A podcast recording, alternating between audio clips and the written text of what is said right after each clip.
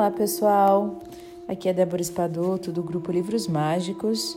Nós estamos entrando hoje é, nas reflexões finais sobre como levar uma vida espiritual, no livro A Arte da Felicidade do Dalai Lama. E hoje nós vamos ler o capítulo 15, iniciando com valores espirituais essenciais. A arte da felicidade tem muitos componentes. Como vimos, ela começa com o desenvolvimento de uma compreensão das fontes mais verdadeiras da felicidade e de estabelecermos nossas prioridades na vida com base no cultivo dessas fontes. E isso envolve uma disciplina interior, um processo gradual de extirpar estados mentais destrutivos e de substituir esses estados destrutivos na nossa mente por estados mentais mais positivos mais construtivos, como por exemplo a benevolência, a tolerância e o perdão. Ao identificar os fatores que levam a uma vida plena e satisfatória, concluímos com uma análise no componente final, a espiritualidade. Existe uma tendência natural de associar a espiritualidade a uma religião, né? E a abordagem do Dalai Lama para que alcancemos a felicidade foi forjada pelos seus anos de treinamento rigoroso como monge budista ordenado. Ele é também considerado por muitos como um eminente estudioso do budismo. Para muitos, porém, não é a sua compreensão de complexas questões filosóficas que desperta maior interesse, mas sim o seu calor humano o seu humor, a sua abordagem prática para a vida. Ao longo das nossas conversas, a sua qualidade básica de ser humano parecia superar até mesmo o seu papel primordial como bom monge budista. E apesar da cabeça raspada e do extraordinário hábito marrom avermelhado, né, aquela veste que ele usa, Apesar da sua posição como uma das figuras religiosas mais proeminentes no mundo, o tom das nossas conversas sempre foi simplesmente de um ser humano para com outro, no exame de problemas que afetam a todos nós. Ao nos ajudar a entender o verdadeiro significado da espiritualidade, o Dalai Lama começou traçando uma distinção entre espiritualidade e religião. E ele disse o seguinte: Creio ser essencial apreciar o nosso potencial como seres humanos e reconhecer a importância da transformação interior. Isso deveria ser realizado através daquilo que poderia ser chamado de processo de desenvolvimento mental. Às vezes eu chamo essa atividade de, de ter uma dimensão espiritual na vida. Né? Pode haver dois níveis de, de espiritualidade, disse Dalai Lama. Um nível está relacionado às nossas crenças religiosas. Neste mundo há tanta gente diferente, tantas disposições diferentes. Somos 5 bilhões de seres humanos. E sob um único certo aspecto, sob um único certo aspecto, eu creio que precisamos de 5 bilhões de religiões diferentes, tendo em vista a enorme variedade de disposições. Creio que cada indivíduo deveria enveredar por um caminho espiritual que melhor se adequasse à sua disposição mental, à sua inclinação natural, ao seu temperamento, às suas crenças, à sua família, à sua formação cultural. Olha que legal.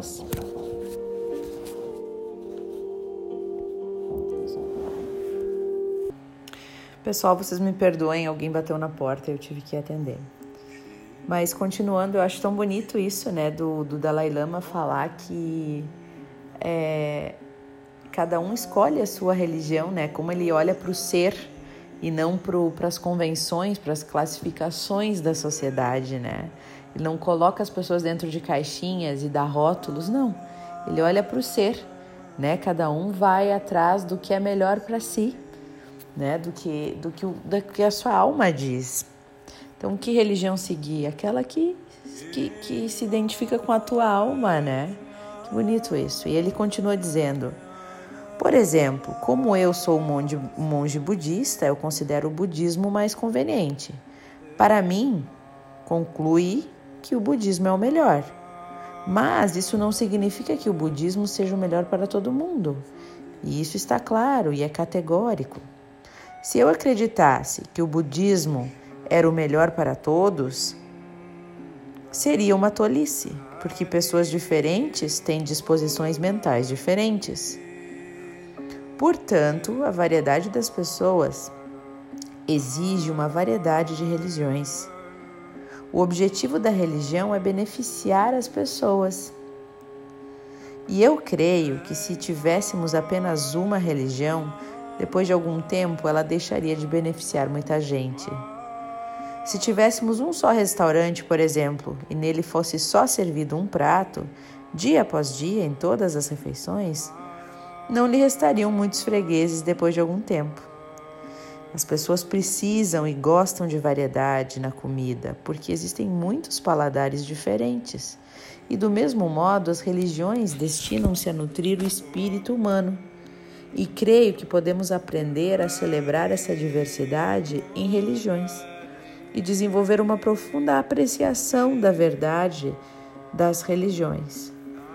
Certas pessoas podem considerar que o judaísmo a tradição cristã ou a tradição islâmica é a mais eficaz para elas. Por isso, devemos respeitar e apreciar o valor de todas as diferentes tradições religiosas importantes no mundo. Todas as religiões podem fazer uma contribuição efetiva para o bem da humanidade. Todas foram projetadas para tornar o indivíduo mais feliz e o mundo em um lugar melhor. No entanto, para que a religião tenha um impacto em tornar o mundo um lugar melhor, eu creio ser importante que cada praticante siga sinceramente os ensinamentos daquela religião. Ele precisa incorporar os ensinamentos religiosos na sua vida, onde quer que se encontre, para poder recorrer a eles como uma fonte de força interior. E é preciso adquirir uma compreensão mais profunda das ideias da religião e não apenas num nível intelectual, né, mas com profundidade de sentimento, tornando-se parte da nossa experiência interior. Eu creio que deveria ser cultivado um profundo respeito por todas as diferentes tradições religiosas. Um motivo para respeitar essas outras tradições é que todas elas podem fornecer uma estrutura ética que pode comandar o nosso comportamento e ter efeitos positivos. Por exemplo, na tradição cristã, uma crença em Deus pode proporcionar à pessoa uma estrutura ética coerente e bem definida, pela qual ela pode se pautar né, e, e seguir um comportamento e um estilo de vida pautado naquilo. E ela pode ser uma abordagem poderosíssima porque existe uma certa intimidade criada no nosso relacionamento com Deus e o modo de demonstrar o nosso amor por Deus, o Deus que nos criou. E é demonstrando amor e compaixão pelos seres humanos e aos nossos semelhantes, né? essa é a maneira. E eu acredito que há muitas razões similares para respeitar outras tradições religiosas também. Naturalmente, todas as religiões importantes proporcionaram enormes benefícios a milhões de seres humanos ao longo de muitos séculos no passado.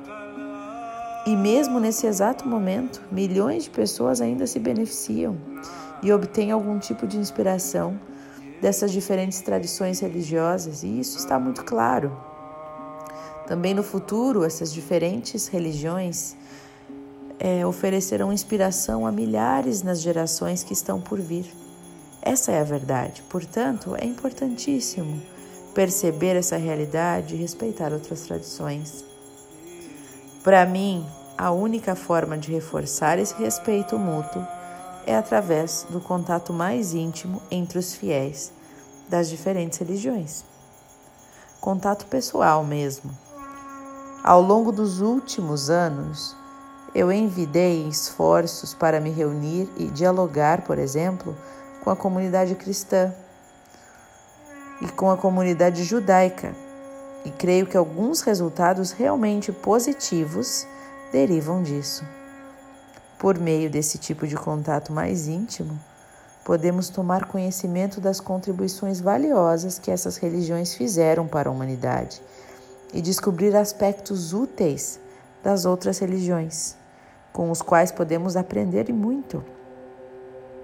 Talvez até descobriremos métodos e técnicas que poderíamos adotar na nossa própria prática. Portanto, é essencial que a gente desenvolva laços mais firmes entre várias religiões. Com isso, poderemos fazer um esforço comum em prol da humanidade. São tantas as coisas que, que dividem a humanidade, né? Tantos os problemas no mundo e a religião deveria ser um remédio destinado a ajudar a reduzir o conflito e o sofrimento no mundo, e não outra forma de conflito, não é verdade? Costumamos ouvir as pessoas dizerem que todos os seres humanos são iguais. E com isso, queremos dizer que todos têm um objetivo, que é o desejo óbvio, né? Da felicidade. Cada um tem o direito de ser uma pessoa feliz e todos têm o direito de superar o sofrimento. Portanto, se alguém extrai felicidade ou benefícios de uma tradição religiosa em particular, torna-se importante respeitar os direitos dos outros. Devemos, por isso, aprender a respeitar todas as principais tradições religiosas. E isso, pessoal, é muito evidente.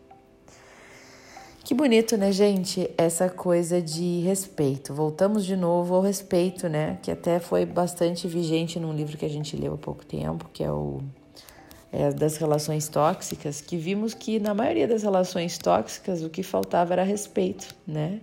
Se houvesse respeito, não seria uma relação tóxica. Então, eu fico pensando assim, o, quem somos nós, né, para criticar o que é melhor para outra pessoa? Quem somos nós para saber o que, que é melhor e o que, que é pior para o outro? Se muitas vezes a gente não sabe nem para a gente, né? Quantas vezes a gente bota o bedelho na vida do outro, né? Fica dizendo, ah, faz assim, faz assado. Mas a gente não sabe se governar, né? A gente não sabe nem o que. A gente nem se conhece direito, a gente não está aqui em busca do autoconhecimento. Então, quem somos nós para dizer que uma religião é melhor que outra? Ou que isso é melhor que aquilo, né? Eu sempre vou do princípio de que se tá fazendo bem, se tá fazendo bem, que mal tem, né? Nessa filosofia, se tá fazendo bem, então que mal tem. É, é complicado, né, gente? Mas o certo, não digo certo porque não existe certo ou errado, né? Mas o melhor, digamos, seríamos a gente cada vez mais ouvirmos a nosso nosso GPS interno, né? Que é onde a nossa alma nos orienta, aonde temos mais a ver, onde queremos ir, o nosso caminho a seguir, né? E aí sim nós vamos seguindo aquilo que tem afinidade com a nossa alma.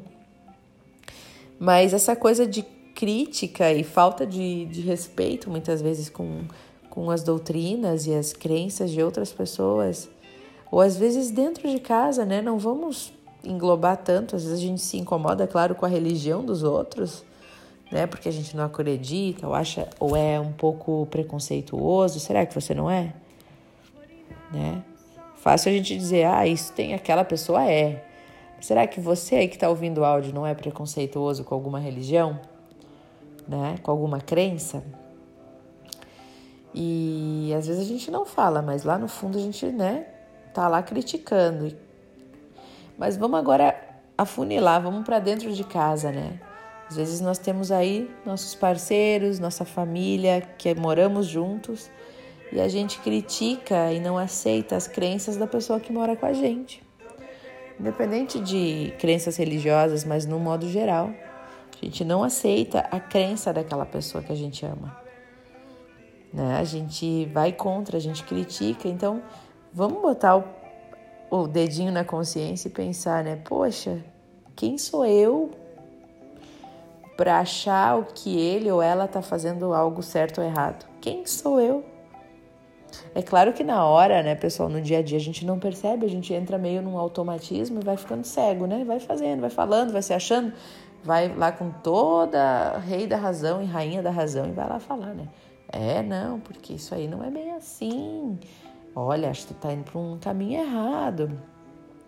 Claro que a gente sempre pode, né, ponderar, conversar com a pessoa. Quem precisa de ajuda muitas vezes precisa ser ouvido e a gente precisa, né, quem gosta de ouvir, enfim. Mas lembrem-se, pessoal, uma coisa que eu botei para mim já há alguns anos é assim: não dá conselho, né? Não vou dar conselho. As pessoas me perguntam muito: ai, Débora, o que, que eu faço? Né? Me diz o que, que eu posso fazer. E aquela resposta que parece de gaveta, né? Que tá lá pronta, a resposta tá no teu coração, a resposta tá em ti, é a resposta mais sábia desse mundo, porque realmente tá. Se a pessoa conseguir silenciar, ficar quietinha, aguentar aquela dor, aguentar aquela angústia, ficar ali, né? Se conhecendo, aproveitar esse momento, esse estado de, de sentimento para se conhecer, sem pedir sugestão de ninguém, influência de fora, mas olhar para dentro, ela vai sentir que a alma vai guiar ela para onde ela quer ir, né? Então, assim, cuidado quando a gente dá algum é, conselho, né? Vamos cuidar muito, porque às vezes a gente pode estar tá direcionando a pessoa para longe do que a alma dela procura. Então, ao dar um conselho, vamos aconselhar a pessoa, de repente, a olhar para dentro, né? Ou ajudar ela a pensar, fazer umas perguntas que façam ela refletir. Mas dar a resposta? Será? Será que eu realmente devo dar uma resposta para essa pessoa? Será que é, é será que eu quero tirar o tirar a liberdade desta pessoa de escolher, de sentir a alma dela direcionando ela para onde ela quer ir, né? E claro, casos extremos com criança é diferente, né, gente? Até quando a criança adolescente é diferente, mas assim, no geral, todo mundo tem o seu livre-arbítrio, todo mundo está nessa busca junto e todo mundo tem o direito de ser feliz e de escolher como quer viver a sua felicidade. O que é bom para mim pode não ser bom para o outro, então respeito, não criticar. Começando por elas religiões e pelos gostos e vontades das pessoas, crenças. E, e até nós mesmos, né? Às vezes a gente critica o que a gente quer. A gente quer uma coisa, a gente é de um jeito e a gente critica e não aceita. Né? E não se permite ser aquilo ou fazer aquilo que nos faria mais feliz. Então, pessoal, desejo a vocês lindas reflexões e até o próximo áudio.